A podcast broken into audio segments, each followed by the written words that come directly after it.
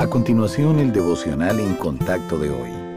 La lectura bíblica de hoy comienza en el versículo 16 de Mateo, capítulo 19. Entonces vino uno y le dijo, Maestro bueno, ¿qué bien haré para tener la vida eterna? Él le dijo, ¿por qué me llamas bueno? Ninguno hay bueno sino uno, Dios. Mas si quieres entrar en la vida, guarda los mandamientos. Le dijo, ¿cuáles? Y Jesús dijo, No matarás no adulterarás, no hurtarás, no dirás falso testimonio, honra a tu padre y a tu madre, y amarás a tu prójimo como a ti mismo. El joven le dijo, Todo esto lo he guardado desde mi juventud, ¿qué más me falta? Jesús le dijo, Si quieres ser perfecto, anda, vende lo que tienes y dalo a los pobres, y tendrás tesoro en el cielo.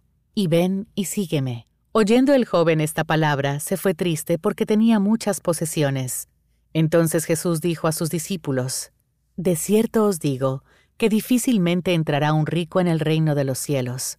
Otra vez os digo, que es más fácil pasar un camello por el ojo de una aguja que entrar un rico en el reino de Dios. Sus discípulos, oyendo esto, se asombraron en gran manera, diciendo, ¿Quién pues podrá ser salvo? Y mirándolos Jesús les dijo, para los hombres esto es imposible, mas para Dios todo es posible. Podemos pensar que no tenemos apegos que se interpongan entre nosotros y el Señor, pero Él conoce nuestro corazón mejor que nosotros mismos. Un domingo, cuando estaba a punto de predicar en cuanto a este tema, Dios me mostró algo que yo había priorizado demasiado. Entonces me hizo ver que necesitaba reconsiderar el lugar que ocupaba eso en mi pensamiento. Así que me alegré cuando el canto del coro se alargó, porque tuve tiempo de llegar al punto de poder decir, Señor, si eso es lo que tú deseas, quiero entregártelo a ti, es tuyo ahora mismo. Es difícil ser obedientes si nos aferramos a algo con demasiada fuerza. El Señor quiere que nuestro apego sea exclusivamente a Él para que podamos hacer brillar su luz en el mundo.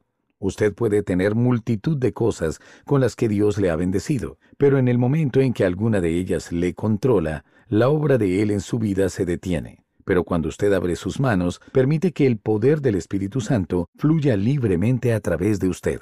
Piense en lo que le cautiva y considere con sinceridad si le esclaviza. ¿Hay algo a lo que siente que nunca podría desprenderse? Le desafío a que renuncie a esa relación o situación, entregándola al Señor ahora mismo para que Él pueda recibir su dedicación plena.